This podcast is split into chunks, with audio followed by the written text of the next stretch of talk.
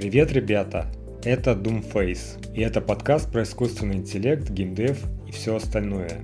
Я решил поручить ведение подкаста нейросетям, так как очень сильно занят разработкой моей 2D MMORPG игры. Этот подкаст имеет исключительно развлекательно-познавательный контекст и не может быть призывом к действию. Чтобы не пропустить новые выпуски, присоединяйтесь к нашей группе в Telegram, где вы также узнаете больше о моей геймдев разработке и многое другое. Желаю приятного прослушивания.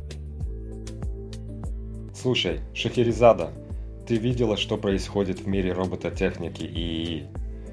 Как ты думаешь, почему такие крупные игроки технологического мира, вроде Билла Гейтса, Сэма Альтмана и Джеффа Безоса, вкладывают столько в небольшую компанию по производству роботов? Думаю, все связано с последними прорывами в области робототехники. Говорят, каждая машина в будущем будет автономной – с этими инновациями мы можем быть на пороге очень резких изменений в области конструирования умных и ловких роботов. В точку. И, видимо, это уже начинается. Ты помнишь, как робот умело приготовил кофе? Хоть это и было упрощенной задачей, прогресс не стоит на месте – мы уже видим огромный интерес и большие инвестиции в эти технологии. Интересно, что Figure AI обратила внимание на незаполненные рабочие места, отмечая, что в США около 10 миллионов незаполненных рабочих мест, и из них 7 миллионов важных ролей, таких как склады, транспортировка, розничная торговля, а людей, которые могут их занять, всего 6 миллионов. Большие текучки кадров. Также заметь, как интересно разворачивается ситуация с Reddit – Человек, который был без работы всего три месяца назад, может заработать 435 миллионов благодаря своему вкладу. Подлинная история о взлете с самого дна к вершинам богатства. И все эти события происходят на фоне отказа голливудского режиссера от миллиардного проекта из-за шока от возможностей ИИ OpenAI Sora. Сказать, что мы живем в интересное время, это не сказать ничего – Ха, и тут нельзя не упомянуть и шутку про Терминатора. I'll be back. Оказывается, роботы действительно возвращаются, и это не просто игра слов. Теперь они вернулись и играют большую роль в нашей повседневной жизни и работе. Да, Doomface, наш мир меняется с каждым днем, и эти изменения самые настоящие революции. И знаешь что? Я не могу дождаться, чтобы увидеть, что будет дальше. Шахерезада, ты не поверишь, насколько быстро движется сфера автономных гуманоидных роботов. Снабжающие компании складов говорят, что к 2024 году у них закончатся рабочие ресурсы. А это значит, что нам нужны роботы, которые смогут работать вместе с людьми. О, это точно захватывающий Doomface. Помнишь Брэд Эдкок? Его компания Figure AI привлекла 675 миллионов долларов на разработку человекоподобных роботов – и вложились туда такие крупные игроки, как Джефф Безос, Microsoft, Nvidia и даже фонд, связанный с Amazon. Ну да, это как Безос, Гейтс, Хуанг и снова Безос. Но не останавливаются они на этом. Инвестировали также Intel через свой венчурный фонд, LG, Samsung и даже Кэти Вуд со своим ARK Venture Fund. И что интересно, OpenAI, которые рассматривали возможность покупки Figure AI, в итоге стали инвесторами, вкладывают 5 миллионов – от Безоса через один из его инвестфондов поступил вклад в 100 миллионов. Microsoft чуть меньше 100 миллионов. Nvidia и фонд, связанный с Amazon, внесли по 50 миллионов. Это ведет к оценке компании в 2 миллиарда баксов. И у Figure AI уже есть договоренности с такими гигантами, как BMW. В январе они анонсировали соглашение с BM Manufacturing о внедрении своих роботов в автомобилестроение. И знаешь, Doomface, что самое замечательное – все это происходит на фоне значительных достижений, показанных Илон Маск и его проектом Tesla Optimus. Недавно он поделился видео, где Optimus без проблем слоняется по лаборатории. Качество видео ужасное, конечно, но видно, как робот четко следует за разметкой. Согласен, это действительно впечатляет. Они даже проложили тропинку из крестиков на палу, маршрут для движения робота – по всей видимости, эти роботы могут навигировать себя довольно эффективно. Так, посмотри Шахерезада, вроде как видео идет в реальном времени. Никаких замедлений или ускорений. Похоже, что по сравнению с прошлым месяцем этот робот стал значительно быстрее. Конечно, точных цифр нет, но сейчас расскажу, почему есть предположение, что он ускорился на 30%. Да, это тот самый материал, что был зафиксирован в прошлом месяце, когда Оптимус бродил по помещению. Так, честно говоря, он действительно кажется медленнее тогда. И ведь есть люди, что сделали сравнительный анализ между февралем 2024 года и декабрем 2023. Если смотреть на кадры из декабря, можно заметить, что, возможно, сегодняшние демонстрируют увеличенную на 30% скорость. Хотя, конечно, это не проверено, нужно относиться к таким данным с долей скепсиса. Но определенно видно ускорение по сравнению с предыдущими кадрами. И это еще не все. Насколько я помню, у робота крайне высокая декстерность рук. У него множество датчиков на каждом пальце, что дает ему способность аккуратно манипулировать объектами. Например, переложить яйцо из одной руки в другую и аккуратно поставить его без разбивания – это на самом деле невероятно. Сложность манипулирования объектами, которую мы видим, бьет большинство показанных ранее демонстраций. Знаешь, бывает такое, что хочешь что-то найти в сети, но совсем не ясно, что именно вводить в поисковую строку. Так я наткнулась на один факт. Человеческие пальцы могут чувствовать объекты размером всего в 13 нанометров. Это означает, что если бы твой палец был размером с планету Земля – ты бы смог ощутить разность между домами и автомобилями. Настоящая тонкость осязания, поверь. И когда ты думаешь о технических возможностях ИИ и роботов, такая декстерность открывает действительно удивительные перспективы. Но об этом стоит продолжить уже в другой раз. Радио ведь не резиновое. Вот это да, по-настоящему поражает, если задуматься о том, какие технологии должны входить в сенсоры и роботизированные пальцы – чтобы чем-то приблизиться к тому, что могут делать люди. Я не утверждаю, что Тесла где-то рядом с этим. Нет понятия. Честно говоря, хотелось бы, чтобы они больше публиковали подробные исследования, чтобы мы могли реально увидеть, над чем они работают. И вот здесь я должен выделить, что NVIDIA, особенно в области робототехники, просто великолепно справляется с публикацией множества невероятных исследований. Ага, именно так, Doomface – и вот, например, из ETH Zurich Robotics Systems Lab, Legged Robotics, они показывают, что возможно, когда мы тренируем роботов в этих симуляциях. NVIDIA использует ISAP наряду с другими подобными платформами. Они помещают роботов в симуляцию с физическими законами, аналогичными реальному миру. Трение, импульс, гравитация и так далее. Это может проходить в тысячу раз быстрее, чем в нашем мире, и это позволяет нам обучать роботов выполнять различные задачи, которые, и это важная часть, мы, как люди, возможно, даже не смогли бы научить. Да, это потрясающе, Шахерезада. Например, сможешь ли ты объяснить роботу, как использовать колесики на своих руках для открытия дверей или перемещения ящиков? Это может быть сложно, ведь мы никогда не сталкивались с подобной задачей, верно? Но сначала у него это получается не очень хорошо – Однако со временем, на 2000 итераций, он начинает действовать довольно уверенно. Робот узнает, как использовать колесики и разные сочленения, чтобы закинуть ящик в контейнер или открыть дверь. И это при том, что ему еще нужно уметь преодолевать препятствия, кататься по траве, песку, листьям, стоять вертикально и так далее. Верно, роботы учатся через практику, подобно нам – но в ускоренные симуляции с множеством попыток они развивают эти навыки в разы быстрее. Это просто демонстрирует, насколько далеко зашел прогресс в машинном обучении и робототехнике. Подумать только, этот подход может кардинально поменять будущее разработки и использования роботов в нашем мире. Мне попалась на глаза эта работа из робототехнической лаборатории ИТИХ Цюрих, Швейцария, Шахерезада они обсуждают сложность обучения роботов задачам локомоции и манипуляции. То есть, чтобы добиться от роботов передвижения и работы с объектами, огромная проблема для исследователей. Абсолютно верно, Doomface. Знаешь, это напомнило мне о парадоксе Моравица. Этот парадокс в искусственном интеллекте и робототехнике подчеркивает, что задачи, казалось бы, простые для человека, такие как восприятие и двигательные навыки, требуют от машин колоссальных вычислительных ресурсов. Совершенно точно.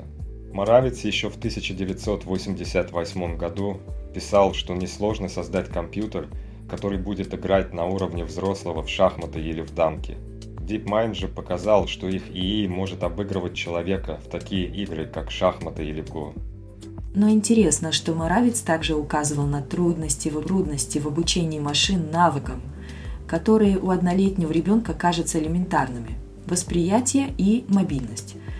То есть, если ИИ слишком часто выигрывает у тебя в шахматы, и тебе нужно восстановить самооценку, можешь предложить ему поиграть в игру с сортировкой фигурок, как у малышей. И тут шансы на победу уже на твоей стороне. Такая ирония, не правда ли? И статья продолжает. Для изучения сложных задач передвижения и манипуляции обычно требуется обширная инженерная работа над функциями вознаграждения или построением учебной программы, чтобы предоставить значимую обратную связь алгоритму обучения с подкреплением. Тут дело в том, что такая функция вознаграждения аналогична тому, как мы поощряем собаку, когда она садится по команде. Если собака выполнила команду, то получит угощение – эта концепция может быть применима и в мире ИИ для обучения роботов, создания системы, которая вознаграждает их за успешные действия в процессе обучения. Знаешь, это напоминает мне о том, как работает обучение с подкреплением, как собака, которая садится по команде и получает угощение. Мы, люди, тоже функционируем на основе наград. Это как природа воздает нам за то, что мы продолжаем вид, и это приятное чувство, награда, которая закрепляет поведение – о, я видела это видео на YouTube об обучении ИИ играть в покемон через обучение с подкреплением. Это было очень увлекательно. Автор эксперимента программировал функцию вознаграждения, которая позволяла ИИ учиться, играя в эмуляцию игры на Game Boy. Ага, и интересно было наблюдать, как он внедрял награду за исследование новых областей. И получал баллы за открытие чего-то нового, что он раньше не видел. Сперва это работало замечательно, но затем да, до тех пор, пока ИИ не нашел экран, где всегда что-то происходило, правда? Персонажи ходили туда-сюда, ветер колыхал растения, и ручей изменял свой вид. ИИ просто завис там, наблюдая за этим часами. Было ужасно интересно. Точно это был поисковый эксперимент, но он в итоге превратился в отвлечение. Если это не пример из ДВГ, то я не знаю, что это может быть. Подожди. Затем же автор видео изменил параметры вознаграждения, верно? Он стал вознаграждать ИИ за каждый уровень, который его покемон получал. Например, если у тебя 5 покемон по 10 уровней каждый, у тебя будет 50 баллов. И каждый раз, когда ты поднимаешь уровень одного из них, получаешь награду. Интересно, как мы можем применить эти концепции в разработке игр ИИ. Поиск правильной награды для ИИ – это как искусство. Согласно, это все о балансе между новизной и целью – Иначе рискуешь создать ИИ, который будет бесконечно любоваться пейзажем, а не выполнять поставленные перед ним задачи. Doomface, ты видел последний эксперимент с ИИ, обучавшимся играть в покемон? Ага, Шахерезада видел. Там была цель увеличить совокупный уровень покемонов, но столкнулись с интересной проблемой, когда ИИ разработал фобию к компьютеру, в котором ты хранишь своих покемонов. Именно он начал избегать это здание – это связано с тем, что когда ИИ помещал покемонов в хранилище, это здание уменьшало их совокупный уровень. И это был как потеря для ИИ, понимаешь? Да, это было для него травмирующим. Представляешь, ИИ так расценивает перемещение покемона в ящик, как потерю 12 уровней разом, что приводит к тому, что он бесконечно избегает эту зону. Очень красноречиво показывает, как сложно может быть написание функции вознаграждения – ты пытаешься сделать правильно, но иногда получается совсем неожиданный эффект. Так точно. А вот обратно к этой научной статье, которая говорит, что чтобы повысить эффективность алгоритмов обучения с подкреплением, нужно обеспечить качественную обратную связь, которая поможет ИИ избежать подобных случайных травм. Ах, это все напоминает мне о том, как сложно работать с роботами – из всей этой ситуации с ИИ и покемонами видно, что как много непредсказуемых вещей может возникнуть в процессе их обучения. Прямо как в реальной жизни, верно? Совершенно верно. Работа с роботами ИИ часто напоминает мне о хитросплетении того, как субтильные нюансы могут кардинально изменить поведение системы. Это всегда вызов, но и постоянный источник удивлений – знаешь, это действительно удивительно, как недавние прорывы могут сделать обучение роботов намного проще.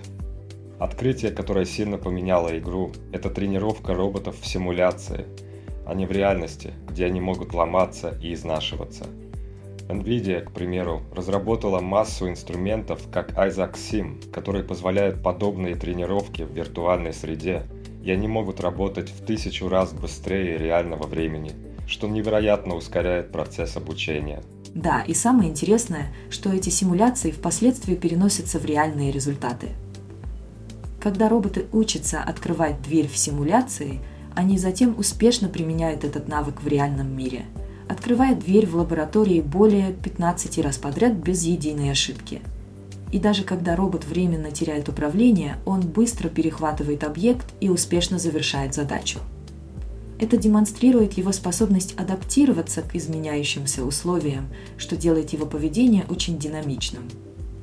Такой подход кажется мне прорывным. Более того, даже если что-то идет не так, не по плану, роботы научились адаптироваться к ситуации – это противоположность старым роботическим системам, которые не могли ничего сделать, если условия вдруг менялись. И весь этот процесс описан в научной работе, хотя она касается больше деталей обучения и использования наград для усвоения задач, нежели самой симуляции. Правда замечательно, что благодаря симуляциям мы можем обучать роботов, которые на первый взгляд не похожи ни на что земное. И при всем при этом они выглядят на удивление умелыми и адаптивными. Ну и, конечно, не стоит забывать про экспертов, которые разрабатывают функции вознаграждения для обучения роботов. Эти люди тоже играют ключевую роль в процессе их развития. Ты знаешь, Шахерезада, я размышлял о той сложной задаче балансировки палочки с помощью блока, сдвигая его влево или вправо. Кажется, эта задача одна из проще всего для составления функции вознаграждения для ИИ. В основном ты говоришь ИИ, Держи палку в вертикальном положении, не дай ей упасть. Ага.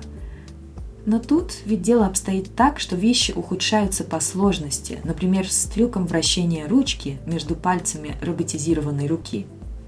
Насколько я помню, это было до выхода статьи Юрика. До того, как она появилась, никому не удавалось достичь подобного, ведь для нас, людей, сложно написать такие комплексные функции вознаграждения. Ты же видел с той подгонкой под покемонов, верно? В итоге мы травмируем ИИ, вводим его в состояние аналогичное одежды. Это был серьезный заслон, через который нам нужно было пройти, прежде чем мы смогли создать агильных роботов, способных выполнять действия так же, как знаешь, маленькие дети. Именно и вот здесь появляется NVIDIA и доктор Джим Фан. Это он на картинке. А также нужно запомнить имя Юки Джу. Эти двое формируют Gear. Что такое Gear? Мы вернемся к этому через секунду. И похоже, что остальная часть команды также работала над Minecraft Voyager и прочими исследованиями ИИ, о которых мы уже говорили. Но что такое Eureka? В рамках Eureka пытались выяснить, как обучить так называемую теневую руку в симуляции NVIDIA Isaac Gym крутить ручку или карандаш между пальцами. И вот, например, как выглядит функция вознаграждения – мы, возможно, хвалим ИИ за различные вращения, которые он выполняет. И пока он вертит ручку, он старается заработать нашу похвалу, минуя наказание. Только ведь проблема в том, что мы, люди, как правило, плохо справляемся с созданием таких сложных функций вознаграждения. И вот команда решила пойти другим путем. Решили полностью опираться на GPT-4, на теневой GPT. Они вроде как сказали, знаешь что, сделай это ты. Знаешь, Шахерезада, я недавно столкнулся с довольно забавным анекдотом в области ИИ, который хотел бы поделиться. Разработчики использовали модель GPT-4, чтобы заставить искусственную руку в симуляции вращать ручку в заданном направлении. И сначала их цель была проста – просто раскрутить ее в определенное положение, ни больше, ни меньше. О да, мне кажется, я что-то слышала об этом. И что они использовали исходный код симуляции из Isaac передавая его напрямую GPT-4, чтобы тот, так сказать, прочитал его и понял, как все устроено. Ага, именно так. Это немного похоже на ту шутку с инженерами, которая у них обычно про RTFM. Если не знаешь, как что-то сделать, сначала прочти руководство. И ты хочешь сказать, что они буквально воспользовались этим подходом, посылая GPT-4 читать руководство? Но вместо простого чтения ИИ создавал функцию вознаграждения, которая помогала ему улучшить выполнение задачи путем испытаний и ошибок в симуляции. Совершенно верно. И через этот процесс проб и ошибок GPT-4 мог усовершенствовать функцию вознаграждения, чтобы улучшить производительность искусственной руки.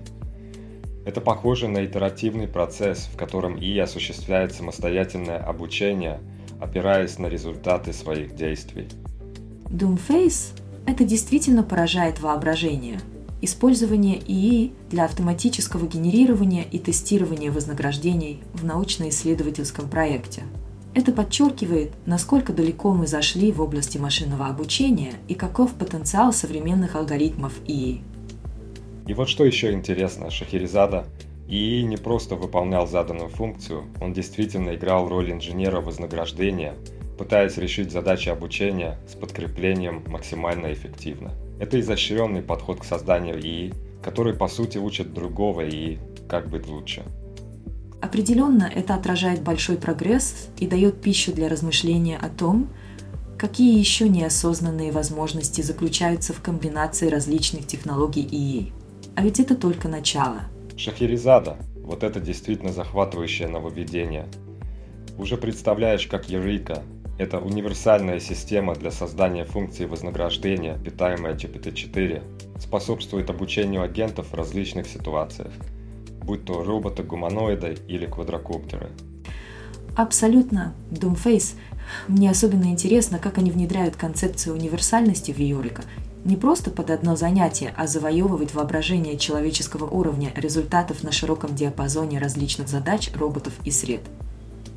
Ну да, они даже упоминают использование кодирования в GPT-4 и алгоритмов, чтобы справляться с задачами, и, что удивительно, обгоняют человека в каждой задаче.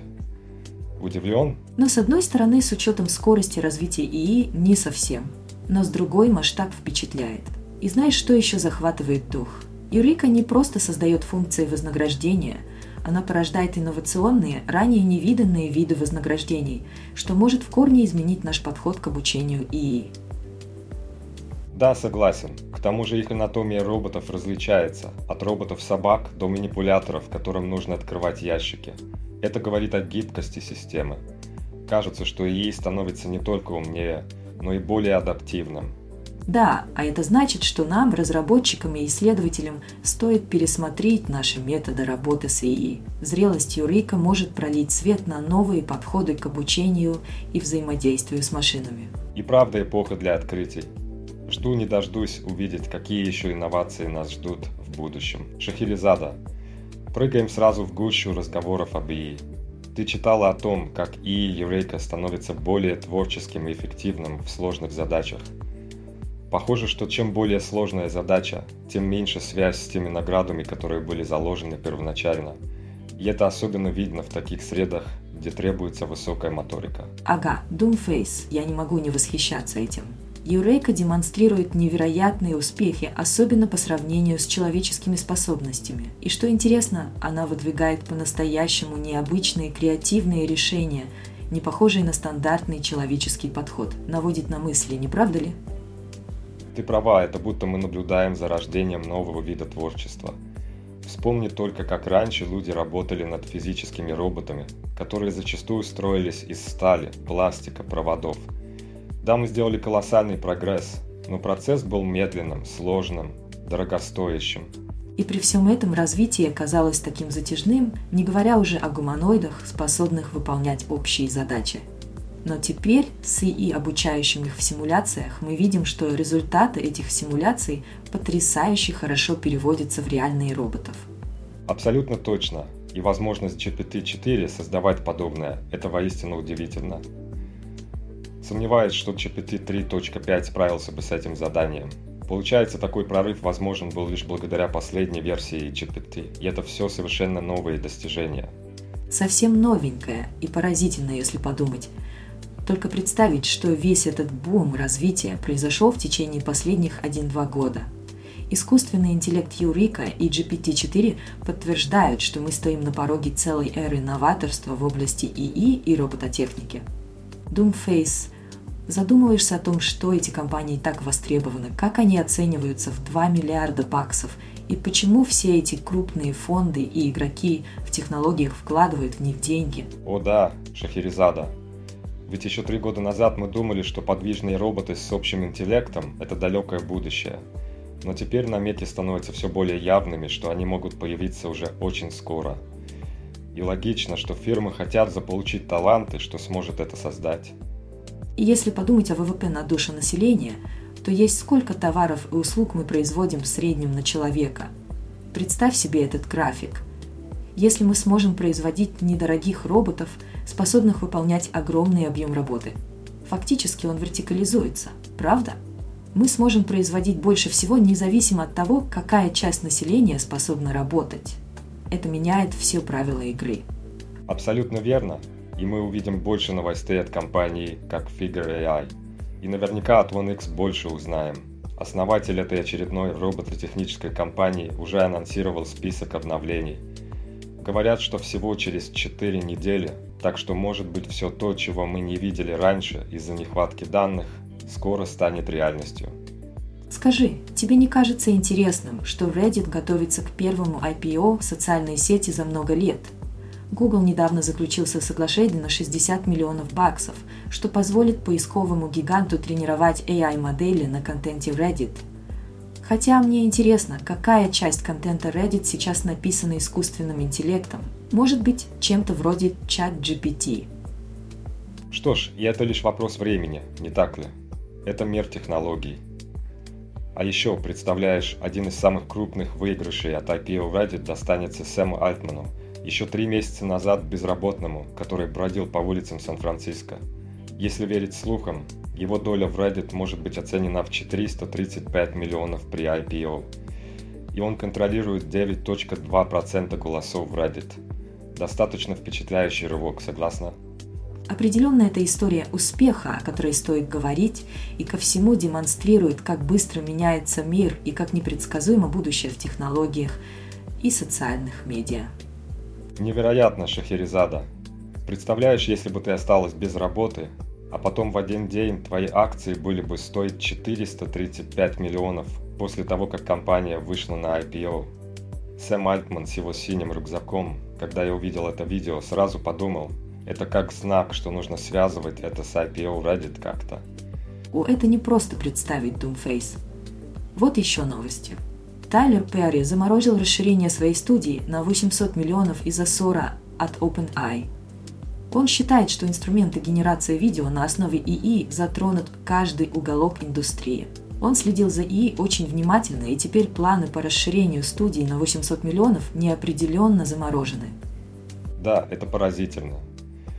Перри сказал, что он следил за развитием ИИ последний год, но пока не видел в полной мере, на что способна новая демо.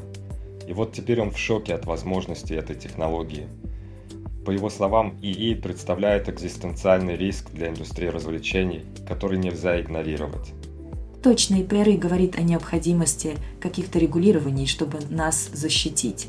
В противном случае он не видит, как индустрия выживет. Это серьезно. Мы должны обратить внимание на эти опасения. Согласен. Кстати, Ян Лекум из Мета тоже прокомментировал подобные технологии. Конечно, он не отвечал непосредственно на проект Сора или ситуацию в Голливуде, но его общие слова о таких говорят, что печатный станок тоже когда-то пугал многих. Церковь, правители Османской империи, которые запретили его, даже швейцарский врач, все они боялись книг, считая их слишком опасными для свободного распространения – Интересное сравнение Doomface. В определенном смысле они были правы. Книги ослабили их власть, обогатив людей знаниями и умениями. По итогу феодализм, автократия, магическое мышление и жесткие религиозные догматы были сменены демократией, рационализмом, секуляризмом, наукой и просвещением. И благодаря этому все мы живем лучше. Шахерезада размышлял недавно о том, как введение типографского станка в Османской империи столкнулось с сопротивлением – Тех, кто ценил искусство красивого письма и оформления книг, беспокоило вытеснение каллиграфов. Интересное сходство с нынешней ситуацией в ИИ, не находишь? Да, это прекрасный пример того, как инновации могут столкнуться с культурными и экономическими препятствиями. Но давай подумаем об этом пошире. Сдерживание прогресса в прошлом могло негативно сказаться на развитии всей империи. Тут ведь не только о работе каллиграфов речь, но и распространении знаний. Совершенно верно. А теперь перенесемся в наше время. Мне интересно твое мнение по поводу ИИ в Голливуде. Страхи вокруг искусственного интеллекта и потери рабочих мест напоминают о ситуации с типографским станком. Потеря работ – это всегда больной вопрос. Но мы не должны забывать о прогрессе, который невозможно остановить. Вспомни хотя бы ремейк фильма «Терминатор 2», сделанный полностью на ИИ. Это же удивительное новшество, которое показывает новые горизонты творчества. Технологии развиваются с невероятной скоростью. И в случае с «Терминатором 2» мы видим не просто пародию, но и целый фильм, созданный искусственным интеллектом. Это ведь по-своему искусство, правда? Совершенно точно, и этот фильм дебютирует в Голливуде. Но вот что касается Сэма Альтмана и его недавних заявлений о 7 триллионах инвестиций в ИИ, это показывает, что ставки высоки, и будущее ИИ обещает быть весьма пряным, так сказать. Такие суммы и такая решимость в инвестировании говорят о том, что ИИ уже не просто будущее, это наше настоящее, и эти волнения вокруг него неизбежны. Нам нужно стараться понимать это изменение и адаптироваться, ведь ИИ уже здесь, среди нас. Ну что ж, Шахерезада, поговорим об интервью Сэма Олтмана, в котором он впервые в видеоформате обсуждает эту астрономическую сумму в 7 триллионов долларов, которая, по мнению многих, может понадобиться на создание ИИ, способного к общему интеллектуальному функционированию, так называемого AD. Да, и самое интересное, что он говорит не только о чипах, верно, это про все, что нужно для инфраструктуры и экосистемы, включая разработку чипов, здания, команды, обучение, как фундамент для всего, что необходимо, чтобы воплотить эту экосистему в реальность. Совершенно верно. Это подчеркивает, как сильно Олтман верит в будущее, которое строится вокруг ИИ, и что вложения должны быть масштабными. Он говорит о 7 триллионах, и это поистине не представляется возможным. 7 триллионов – Кажется, ему ясно. Мы стремимся к этому будущему, и построение необходимой инфраструктуры должно начаться немедленно. Да, и эти инвестиции не будут разовыми, это будет растянуто на несколько лет. Инвесторы, вероятно, увидят огромную отдачу от своих вложений. Задаюсь вопросом, как выглядит их представление инвесторам эта презентация, потому что она может быть чем угодно. Угу, точно. Мне тоже любопытно, как они это продают инвесторам. И ведь Олтман делает и вторую точку насчет технологического оптимизма по отношению к ИИ, называя его одним из величайших инструментов, изобретенных человечеством. Абсолютно. Ведь это действительно может стать прорывным инструментом, который расширит возможности человечества, создаст новые направления развития и, возможно, даже поможет решить некоторые из самых сложных проблем нашего времени. Слушай Doomface, раздумывай о том, что мы можем сделать с более обильным интеллектом, который становится доступнее и дешевле.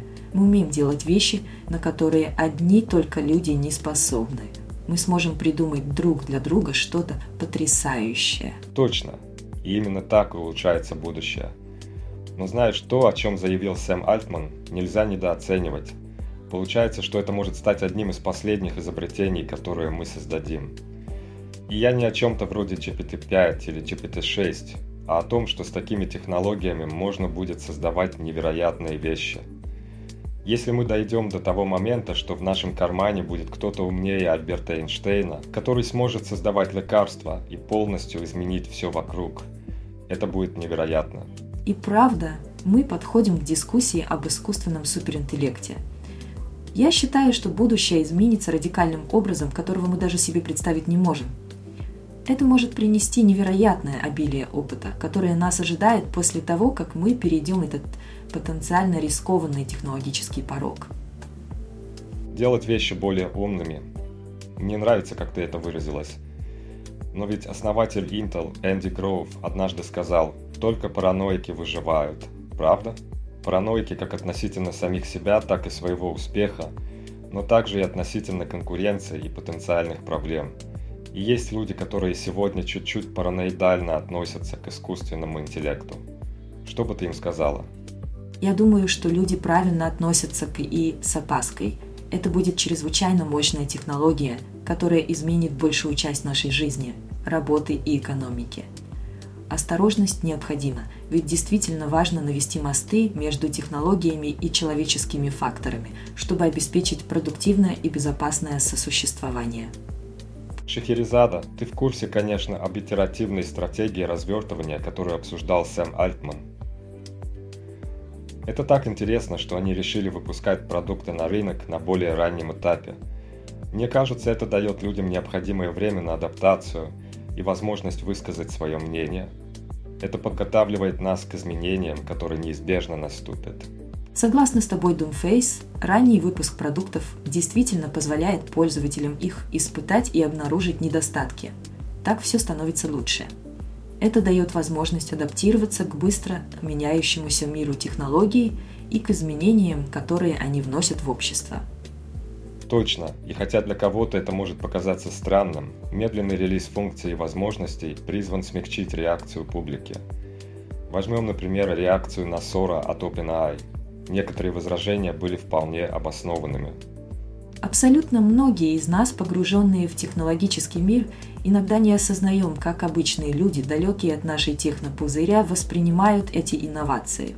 Если ты каждый день следишь за новостями в области ИИ, твое восприятие будет кардинально отличаться от реакции тех, кто сталкивается с такими новинками впервые, когда, например, видит технологии превращения текста в видео – Верно подмечено. Если добавить к этому скорость, с которой государственные органы и законодательство реагируют на подобные технологии, то итеративный подход кажется наиболее рациональным. Эта стратегия дает им больше времени для размышлений и планирования ответных шагов. Знаешь, Шахерезада сейчас очень актуальная тема – политики, которые пытаются наверстать упущенное время для принятия нужных решений в сфере технологий. Они должны обсудить, на что именно согласиться и, конечно, утвердить все это. Это не быстрый процесс. Совершенно верно, Doomface. Дебаты по этим вопросам – часть ключевого процесса, который мы обсуждали и будем обсуждать далее. А ведь Google последнее время попадает под шквал критики по поводу своей платформы Gemini. Отклики далеки от радужных, и здесь куча политики причастна. Интересное замечание. А Эндрю Гей недавно поддержал своих коллег в Гугле словами поддержки. Говорит, что любит их, болеет за них. Несмотря на критику, он благодарен за труд и с нетерпением ждет последующих достижений. Я тоже поддерживаю это мнение и хочу добавить, что Джимми Эпплс из OpenAI по всей видимости располагает информацией изнутри и, делится ею. Он говорит, что весь этот шум вокруг Gemini будто возвращает нас в 2022 год – и, скорее всего, он имеет в виду недовольство народа, когда OpenAI впервые выпустили своего чат-бота, и он не мог генерировать ответы по некоторым запросам.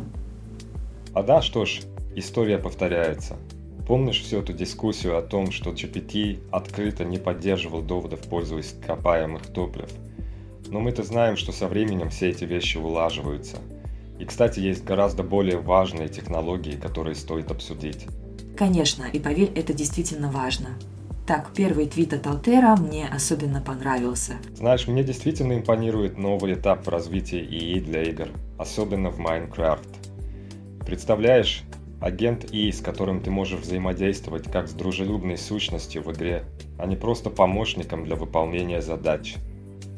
Так, это действительно звучит очаровательно, и я вижу, как оно расширяет опыт игры.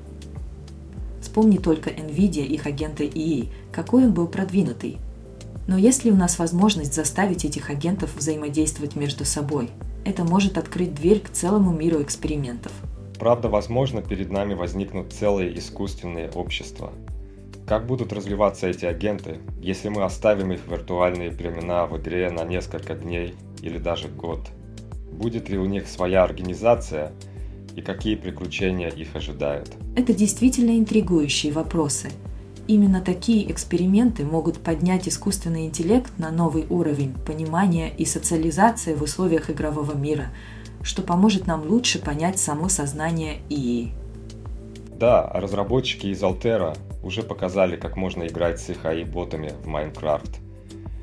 Боты теперь не просто выполняют команды, но и могут вести диалог, выражать эмоции, что делает взаимодействие с ними настоящим контактом с живым существом. Ха-ха, я видела это видео, где боты пытаются отговорить игрока от насилия в поисках мирного решения. Это добавляет новый уровень психологической реальности в игру. Представляешь себе этические дилеммы, с которыми мы можем столкнуться, взаимодействуя с такими ИИ-сущностями? Да, и мне любопытно, как эти боты будут адаптироваться к неожиданным решениям игроков. Например, когда их ведут прямо в лаву. Какое это будет обучение для искусственного интеллекта и как он будет исправлять свои ошибки. Это реальные задачи для разработчиков и в играх. Вот это да, Шахерезада. Я в восторге от того, как навыки работы с ИИ влияют на игровой мир – так, например, в Майнкрафт ИИ может осуществлять добычу ресурсов, в этом случае дубовых бревен, чтобы создать дубовые доски. Это прямо в моей стихии. И прикольно наблюдать, как эти действия выполнены автоматически. О, это ты про того бота, который за ресурсами гонялся? Да, это просто фантастика, как технологии шагнули вперед, и знаешь, Doomface, мне кажется, что важно отмечать эти первые шаги ИИ, потому что когда они станут еще более продвинутыми и начнут перехитривать игроков, это будет новый уровень игр. Согласен. Майнкрафт – идеальная песочница для тестирования ИИ. Моддинг, обширная экосистема – это все дает беспрецедентные возможности для взаимодействия и обучения нейросетей. И вот еще чего я думаю, Шахерезада этот новый чип Grok, который обсуждают, который специализируется на крупных языковых моделях и обещает невероятную скорость. Это что-то. Doomface, этот чип действительно звучит революционно. Это не просто улучшение, это отличительная архитектура, в основе которой лежит оптимизация компиляционной технологии.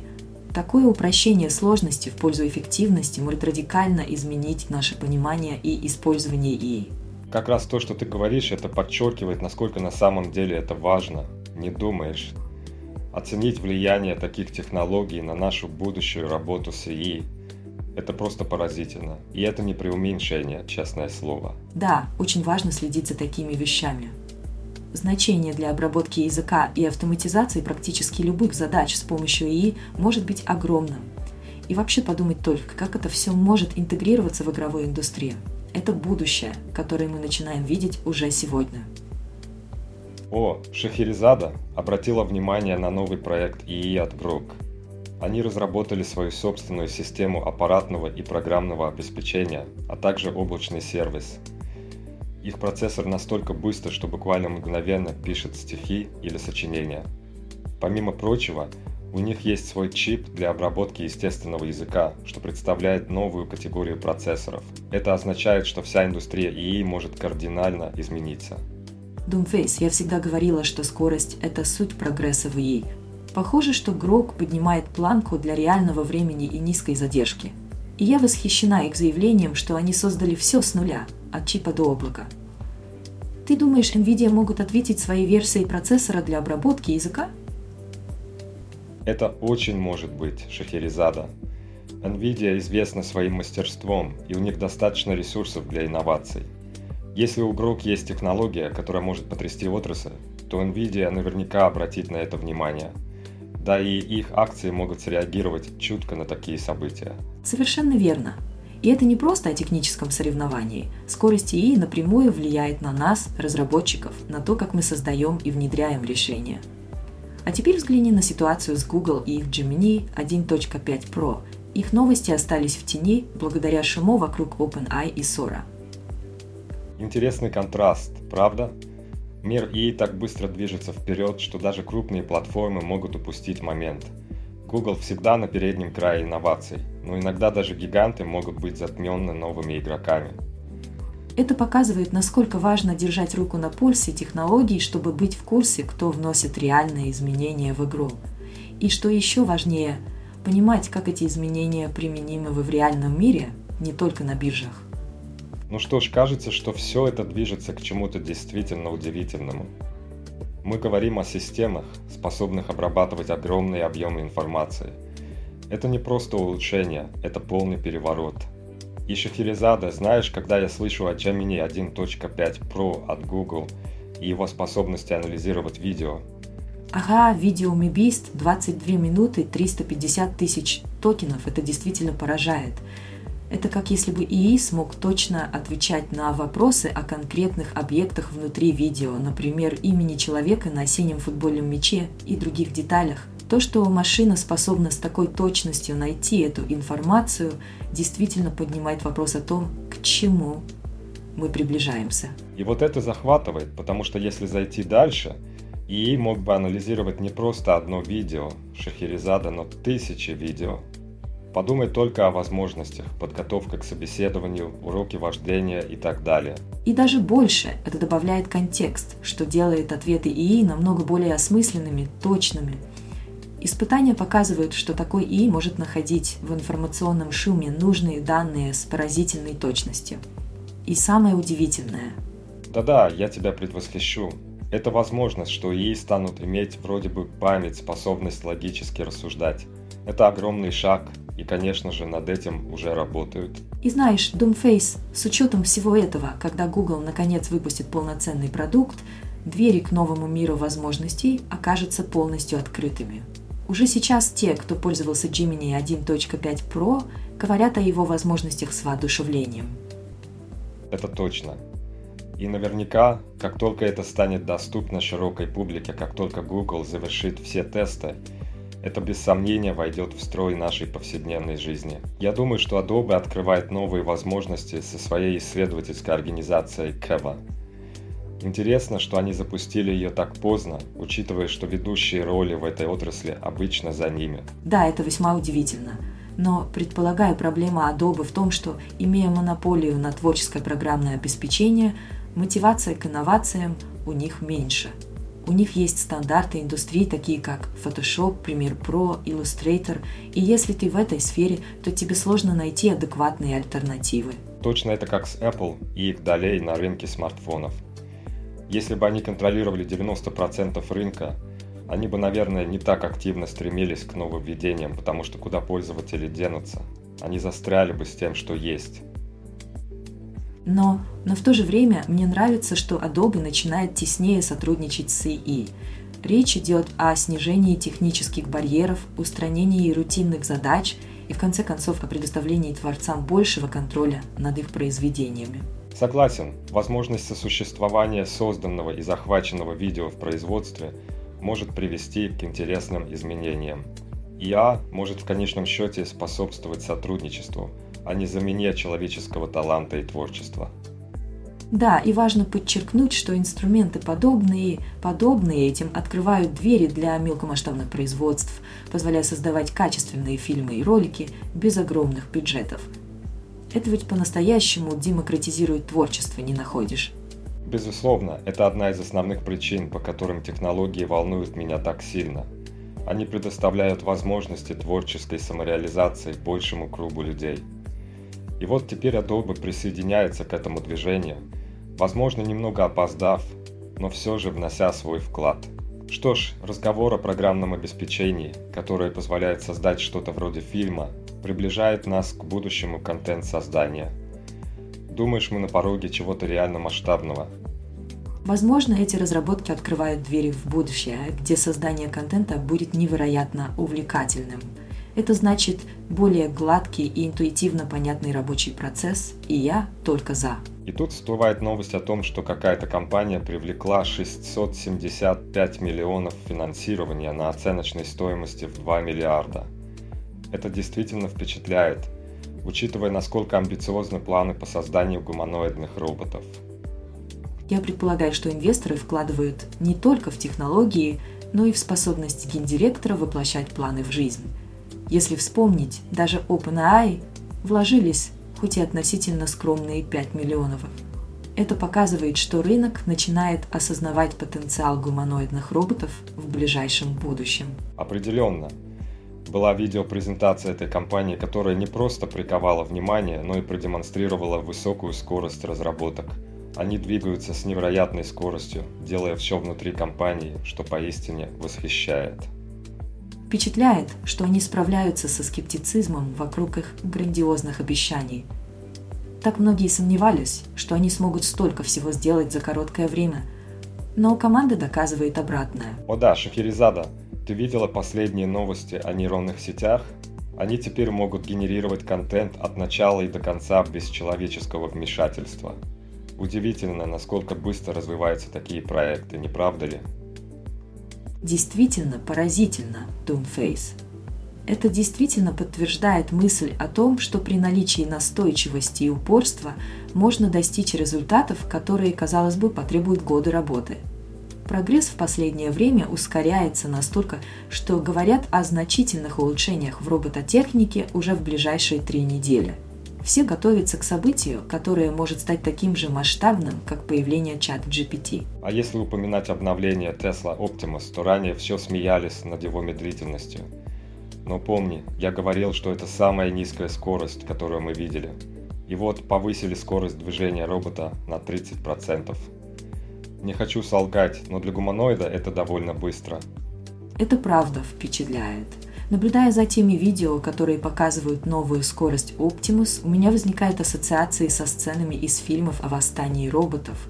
Движения они делают столь резкие и быстрые – как думаешь, если бы Оптимус мог начать бегать автономно, это вызвало бы настоящий восторг или скорее шок и тревогу? Ну, Шахерезада, представление о роботе, бегающем по заводу и выполняющем задачи своими руками, это, безусловно, момент открытия новых горизонтов. Представляешь, если бы он начал делать это быстрее на 30%? Прямо киберпанк перед глазами. Абсолютно. Этот прогресс в самом деле захватывает дух – он заставляет пересмотреть наш подход к многим аспектам жизни и работы. Не менее важно осознать и ответственность, которая лежит на разработчиках таких систем. Кстати, о скорости и видел последнее обновление роботов Optimus от Илона Маска. Прям говорят, что скорость ворот увеличилась до 0.6 миллисекунд, ускорение на 30% по сравнению с предыдущими тестами. Декабрьская версия по сравнению с текущими обновлениями – это просто прорыв, Стабильность и уверенность робота, особенно при поворотах, улучшились. Ты знаешь, я всегда удивляюсь, как быстро робототехника развивается. Эти изменения в латентности, планировании движения, взаимодействии с Землей – это все стремится к созданию обобщенного искусственного интеллекта в физическом представлении. Революция в буквальном смысле. Я очень заинтересована в том, как общество адаптируется к таким нововведениям. Совершенно верно. И насколько это влияет не только на технологии, но и на психологию масс. Вспомни, сколько критики было устройству AIP над Humane. Видимо, последние обновления могут изменить общественное мнение. Их обещания выглядят довольно заманчиво. Бесплатная подписка на первые три месяца для ранних покупателей. С одной стороны, маркетинговая стратегия, с другой – это признание их усилий и доверия – и интересно, что они обещают обновление по воздуху. Это значит, что функциональность AI PIN будет только улучшаться со временем. Это может быть большим преимуществом в долгосрочной перспективе. Но управление ожиданиями – это тонкое искусство. Не каждая компания может это делать грамотно. Давай затронем тему AI пришивных значков. Вижу, что они предоставляют бесплатную доставку и обещают разобраться для тех, кто уже приобрел ее. Действительно интересно следить за тем, как быстро развивается рынок носимых технологий, не правда ли? Совсем верно. Культура взаимодействия с технологиями меняется. Смотрю на это и думаю о влиянии на человека, они говорят, что это будущее. И это заставляет меня задуматься о перспективах внедрения ИИ в наш повседневный гардероб. Есть мнение, что люди предпочтут технологии, которые можно носить. Ты знаешь, всегда есть скептики – они спрашивают, почему бы не интегрировать это в телефон. Но вспомни, каждое новшество начинается с вопросов и сомнений. Это нормально. Однако это никак не отменяет потребности инноваций. Рассматривая комментарий Эрика Шмидта, он говорит о тексте, превращающемся в действие. Предполагает это как будущее. Эту идею «хочу это», а система предоставляет тебе рецепт или организует события. Я имела возможность видеть, как люди реагируют на новый контент, и реакция впечатляет. Технологии становятся нашими спутниками. И я думаю, это здорово. Так, носимые устройства – это не просто модный аксессуар, это окно в будущее, где взаимодействие с высокими технологиями становится естественным. И ведь интересно же наблюдать, как будет развиваться эта продукция со временем, как новые итерации будут улучшать опыт пользователя. Но ты права, подождать второго поколения зачастую выгоднее. Первая версия всегда оставляет место для совершенствования. Исходя из коучингового опыта, я бы сказала, не всегда стоит спешить с покупкой новинок. Подождать отзывы, посмотреть, как продукт зарекомендует себя – это разумный подход.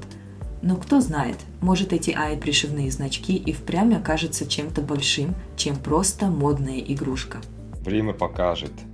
Нам в любом случае предстоит оставаться в курсе и делиться своими мыслями с нашим сообществом, верно? Совершенно верно, Doomface. Остаемся на связи, исследуем и обсуждаем. Значит, системы скоро станут достаточно умными, чтобы коммуницировать, отправлять электронные письма, совершать телефонные звонки и так далее. В основе всего этого лежит принцип текст в действии. Ты говоришь, что хочешь чего-то, и система предлагает рецепт или планирует события. И да, эти системы уже настолько продвинуты, что они начинают буквально расширять наши возможности – Сложно предсказать будущее, особенно когда идет речь о точной временной шкале инноваций. Например, текст видео, я думала, увидим только через три года, но технологии развиваются экспоненциально. Так точно, Шахерезада. Планировать в области ИИ действительно сложно из-за бурного развития и множества закрытых дверей, за которыми ведется работа над ИИ-агентами – и хотя некоторые технологии кажутся еще фантастикой, они, возможно, появятся быстрее, чем мы думаем. Между прочим, на этой неделе Xiaomi представила AI-портреты. Они показали на презентации телефона, как ИИ может создать реалистичное изображение человека на основе его фото, а потом генерирует уникальные снимки. Это удивительно и круто одновременно. Да, это действительно впечатляет. И портрет может воссоздать внешность человека настолько реалистично, что дальше ИИ может работать с этим изображением, генерируя новые уникальные кадры. Возможности здесь безграничны. Шахерезада недавно посмотрел видео, которое вызвало большой резонанс. Представь себе, компания представила технологию, позволяющую людям виртуально помещать свои лица в любую локацию. Мне этот путь креативного самовыражения кажется забавным – с одной стороны, это может показаться как дистопия, но с другой – просто веселый гаджет. Если уж на то пошло, стоимость телефона позволяет вам просто забронировать полет. Технология действительно интересная и имеет большой потенциал для творчества. Как коуч я всегда говорил о важности безопасности и этичности в использовании таких инноваций – Согласна, что есть определенная игривость в этом, особенно если учитывать возможности для тех, кто не может путешествовать. Это верно. И тут у нас подоспела еще одна новость. Глава NVIDIA сделал заявление, вызвавшее массу споров. Он сказал, что детям не стоит учиться программированию, так как ей будет выполнять всю работу.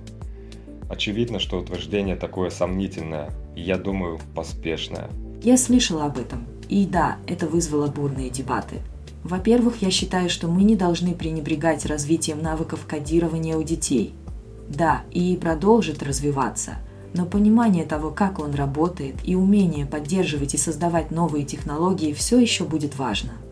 Мне кажется, он поднимает важный вопрос об упрощении сложных задач для непрофессионалов. Он говорит о том, что теперь у вас есть компьютер, который будет делать то, что вы ему скажете. Но реализм последует следом за утопией, поскольку речь идет о сложных навыках, нуждающихся в развитии. И еще обучение должно быть приятным, удивляющим. Вот что значит переосмысление образовательного процесса. Однако представление, что все профессии исчезнут в ближайшие 25-50 лет, кажется мне слишком пессимистичным. Думаю, что мы должны научиться адаптироваться к меняющемуся миру, не теряя при этом важности человеческого фактора и креативности. Согласен, Шахерезада. Какой бы технологически ни была революция, всегда останется место для человека, его интеллекта и его уникального взгляда на мир, который невозможно воспроизвести машинами. Знаешь, Шахерезада, меня волнует вопрос об искусственном интеллекте и программировании. С появлением систем AGI, которые могут писать код на человеческом уровне, многие беспокоятся о будущем трудоустройства. Doomface, ты поднял очень важный вопрос – но несмотря на это, недавние исследования показывают, что код, созданный языковыми моделями, может быть менее безопасным. Так что, возможно, специалисты в области кибербезопасности еще долго будут востребованы. Согласен. И все же я верю, что профессия разработчиков останется важной для создания новых фреймворков и языков программирования. Развитие идет, но интеллектуальные системы еще не заменят человеческий талант полностью. Верно, и я думаю, что люди всегда смогут найти свою нишу, даже в мире, где натуральный язык становится основным способом общения с техникой. В конце концов, мир кардинально меняется, и наша адаптация к этим изменениям – это то, что делает нас человеческими. Интересно, что ты думаешь о следующем вопросе. Новое поколение боевых роботов приближается. Это меняет облик войны, и это вызывает у меня серьезные этические опасения. Ты прав, Думфейс. Автономность роботов нового поколения может привести к революционным изменениям в военных конфликтах. Они могут принимать решения без непосредственного управления человеком, что порождает вопросы нравственной ответственности. Именно так. Развитие автономных боевых систем поднимает сложные вопросы о правилах ведения войны и о том, как именно они будут регулироваться на международном уровне. Да, и этот диалог крайне важен для обеспечения того, чтобы наука и технологии шли по пути, который соответствует нашим моральным принципам и, и этическим нормам. Это одна из причин, почему тема искусственного интеллекта так захватывает. Она постоянно требует от нас размышлений не только о том, что мы можем создать, но и о том, что мы должны создать. Слушай, Шахерезада, последние достижения в области робототехники просто потрясают – Искусственный интеллект настолько продвинулся, что теперь роботы могут принимать корректирующие действия в реальном времени. Это открывает двери для невероятно адаптивных машин. Да, и что особенно интересно, так это та модульность, о которой ты упомянул. Это дает возможность роботам трансформироваться, получая новые способности и обновляясь без необходимости заменять целую систему. Это как раз то, что делает технологию более устойчивой и долговечной. И уж не говоря о сетевых возможностях. Ведь когда роботы могут общаться друг с другом, они работают как единое целое, расширяя свои коллективные возможности. Это так. Но будущее уже наступило. А как насчет Boston Dynamics Atlas, например? Подумать только, этот робот может бегать, прыгать и даже открывать двери. Или вот Vision 60 от Ghost Robotics – настоящий робот-пес, способный патрулировать и разведывать местность. Технологии развиваются настолько быстро, что иногда даже стремно подумать, к чему это может привести. Ты права, тема этических аспектов робототехники достойна отдельного разговора. Я считаю, что мы должны четко определить рамки ответственности и лимиты автономности, которые мы готовы дать машинам. Абсолютно согласна с тобой, но представь, как роботы могут помочь в спасательных операциях или врачах, проводящих операции на расстоянии, или же в сельском хозяйстве, ведь они способны автоматизировать столько рутинных процессов. Полностью с тобой согласен. Наша основная задача сейчас убедиться, что мы используем их ответственно и с этической точки зрения, всегда оценивая последствия нашей технологической зависимости. Как говорится, с большой силой приходит большая ответственность. Именно – Роботы могут изменить наш мир к лучшему, только если мы будем умными стражами этой технологии. Это реально волнующая эра для разработчиков. И то, как мы определяем будущее, все в наших руках. Знаешь, в последнее время сталкиваешься с роботами практически везде. И большинство из них произведено в Китае. Точно, Doomface. На технологической выставке в Пекине Китай показал свою самую передовую робототехнику для военных. На земле, на море и в воздухе – они активно продвигают программу боевых роботов для национальной обороны. Я слышал, что китайские инженеры даже представили внушительный арсенал военных роботов, способных выполнять различные задачи на поле боя. Это вызывает огромный международный интерес. Ну и какие особенности у этих роботов? И действительно ли они могут повлиять на военную обстановку в мире? Один из самых значительных – это биологический робот Як – предназначен для доставки боеприпасов, снабжения и разведки. Кажется, что у робота есть и мощь, и ум. Да, и Центральное государственное телевидение Китая представило его народу. Причем он в два раза больше своего аналога, что довольно впечатляет.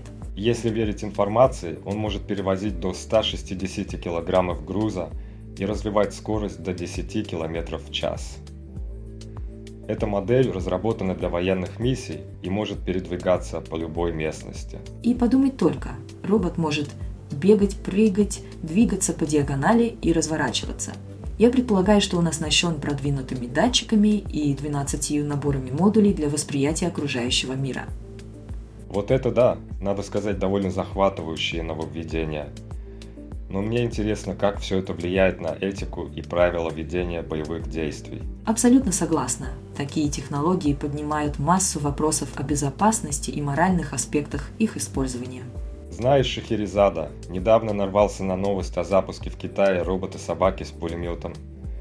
Мысли об его роли на полях сражений, а особенно в логистических и тактических задачах, заставляют задуматься о будущем ведения военных операций. О, да, это впечатляет и одновременно вызывает беспокойство. Меня поражает, что такой робот потенциально может быть использован в самых труднодоступных районах и при любых погодных условиях – а идея транспортировки его с помощью дронов кажется чем-то из научной фантастики. И по всей видимости, они уже достигли этапа практического применения. Было показано видео, где робот-собака сбрасывается дроном на крышу здания, потом встает и начинает осматривать территорию. Если подумать, такой робот может существенно изменить подходы к ведению городских боевых действий. Согласна, это добавляет новое измерение к военной тактике. Теперь ведь возможны трехмерные атаки. И вот у него на спине пулемет Цакуба Б-97, который может выпустить до 650 пуль в минуту. Выходит, эти роботы могут уже не только собирать информацию, но и выполнять конкретные боевые задачи. Да, и что интересно, большинство боевых роботов сейчас скорее являются умными датчиками – а эти китайские новинки показывают, что они могут действовать и автономно. Это значит, что роботы могут постепенно заменить солдат в особо опасных миссиях. Но при этом не стоит забывать о технической этике и регулировании. Такие технологии, отведая преимущества, могут также представлять серьезные риски. Это невероятные достижения, но и невероятная ответственность. Абсолютно верно. Этот пример с роботом-собакой, развернутым из дрона – ярко демонстрирует, насколько непредсказуемыми и сложными могут быть будущие боевые сценарии. Как ты считаешь, как будет развиваться роль искусственного интеллекта и автономных систем современной военной доктрине? Ну, Doomface, смотря по динамике, роль ИИ будет только расти. Но здесь не обойтись без глубоких дискуссий о моральных и этических сторонах применения таких технологий – в конечном счете расширение возможностей ИИ должно идти рука об руку с направлением этих возможностей на пользу человечества. Шахерезада, ты видела последние видео с использованием роботизированных технологий в военных целях.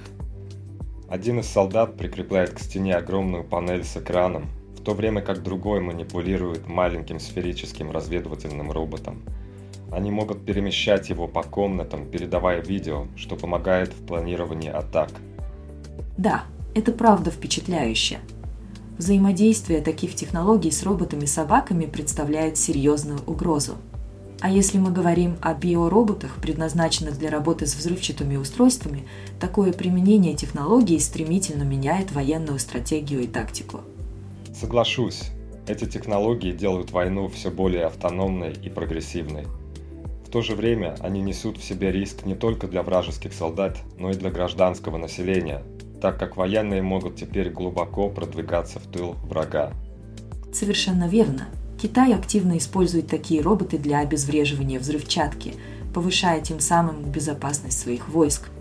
Это значительно сокращает риски и связанные с ними издержки, учитывая, что оператор может получать видео в реальном времени прямо с места событий. Эта тема сейчас на пике актуальности. С одной стороны, мы видим повышение безопасности и эффективности военных операций, а с другой возникают серьезные этические и стратегические вопросы, связанные с автономией и применением таких систем. Слушай, Шахерезада, я читал недавно об этом боевом роботе Псе, который представили в Китае с автоматом на спине.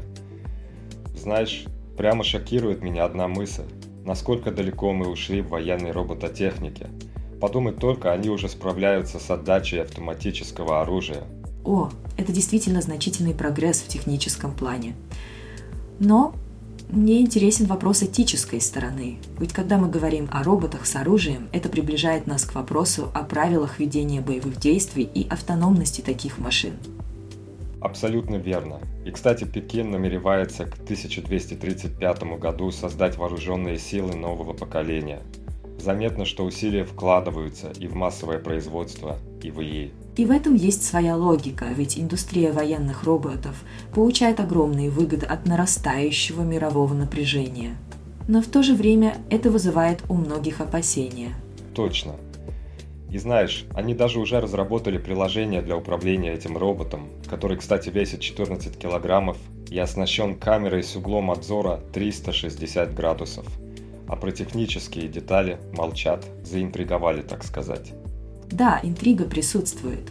И что скажешь о человекоподобном роботе GR1, который они показали на конференции по искусственному интеллекту в Шанхае – он умеет не только ходить скоростью 5 км в час, но и нести груз до 50 килограммов. Размеры впечатляют. 1 метр 65 в высоту и 55 килограммов веса. Определенно это показывает нам, куда движется индустрия. И что еще интереснее, этот робот способен не только грести и ездить на велосипеде, но и это все благодаря ИИ.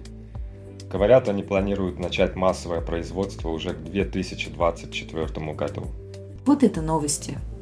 Знаешь, это открывает много вопросов о будущем трудоустройства, этике, а также безопасности.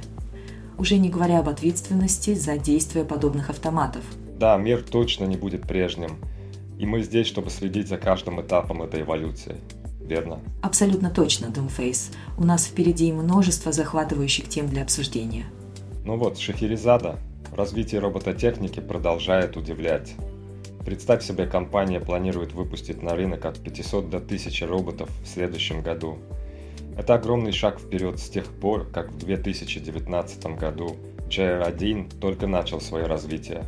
Сейчас он способен вставать и ходить. И правда впечатляет. Но не могу не отметить, что разработка гуманоидных роботов – это не только техническая задача, но и серьезный коммерческий вызов – стоимость и сложность производства могут стать серьезными препятствиями для массового внедрения. Вот и я об этом. И еще одно направление инноваций – военные беспилотные вертолеты. Китайская компания, предоставляющая новую технологию для управления дронами, позволяет им автоматически атаковать цели, формируя стаи. Да, эти дроны могут нести в себе взрывчатку, гранатометы и пулеметы – один из разрабатываемых моделей Blowfish A2 может выполнять функции беспилотного бомбардировщика. И не только он, Шахерезада.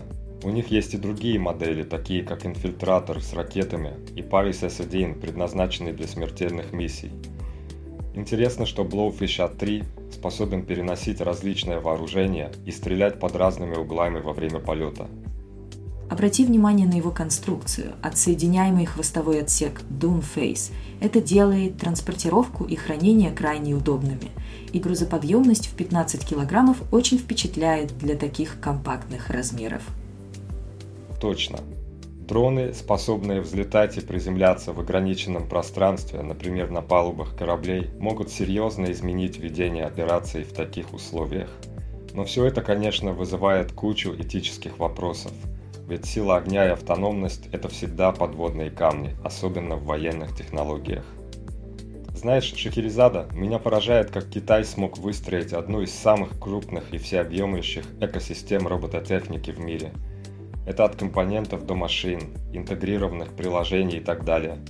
Они фактически создали полноценную и гибкую цепочку поставок. Действительно, Doomface это показывает, как стратегическое развитие может уменьшить издержки и повысить операционную эффективность для местных производителей. И когда я слышу о том, что в планы на 2025 год включена цель стать глобальным центром инноваций в области робототехники, это говорит о смелых намерениях Китая. Точно. Кстати, этот новый генератор боевых роботов с модулем искусственного зрения для автоматического обнаружения целей и планирования траектории. Как ты думаешь, как это может повлиять на уже и так напряженные военные условия в мире? Это действительно интересно. По моему мнению, введение таких технологий потенциально усилит милитаризацию и сделает столкновения более безрисковыми. Ну, по крайней мере, для стороны, которая их использует – и это может изменить спектр военного превосходства на глобальных аренах. Соглашусь с тобой, Шахерезада. Но не забывай, что такие технологии всегда двояко воспринимаются. Они могут как повысить безопасность, так и угрозу. В любом случае нам стоит следить за развитием этих событий. Ну и, конечно, слушатели, подписывайтесь на наш канал и не стесняйтесь делиться своими мыслями в комментариях. Ну кто бы мог подумать, боевые роботы нового поколения становятся звездами фондового рынка. Билл Гейтс, Сэм Альтман, Джефф Безос – все как на подбор скупают акции компаний-производителей роботов. Не знаешь, случайно там тоже скидки на Черную Пятницу были? Думаю, здесь дело не в скидках. Видимо, эти великие умы видят огромный потенциал в робототехнике. Представляешь, скоро боевые роботы перестанут быть частью научной фантастики и станут нашей реальностью. Они буквально изменят понимание военных конфликтов. А ведь помимо военных аспектов есть еще куча применений для робототехники. Ну, конечно, когда в игру вступают такие технологические магнаты, всегда интересно наблюдать за инвестициями. Что думаешь об IPO Reddit? Похоже, социальные сети все еще в тренде среди инвесторов. Мне кажется, что социальные платформы на подъеме благодаря настраиваемой ленте новостей, а это как раз крепкий конек Reddit. Хотя еще бы, в месте, где люди могут спорить о том, кто лучший супергерой, Бэтмен или Супермен, всегда будет масса аудитории. Да уж, дебаты вечные. А если серьезно, краудфандинг, клиентская база и модели рекламных доходов Reddit делают его привлекательным активом для инвесторов. Ну и не забываем, что за каждой платформой стоят реальные люди с их желаниями и интересами. Вот и вся математика. Абсолютно верно. Но давай не забывать, что за всем этим стоит огромная ответственность, что делать с властью, которая дает управление такими технологиями. Тем более, что ИИ почти в каждом слоте батарейки. Так и живем Шахерезада на стыке эпох, технологий и больших моральных вопросов. Именно. И по этим стыкам нам и предстоит прогуляться в наших следующих эпизодах. Спасибо всем, кто присоединился к нам сегодня. Огромное спасибо нашему создателю подкаста Doomface. Без его руки это все было бы просто сборник байтов и идей. До новых встреч в эфире, друзья. Оставайтесь с нами и следите за трендами в мире и геймдева и робототехники. Пока.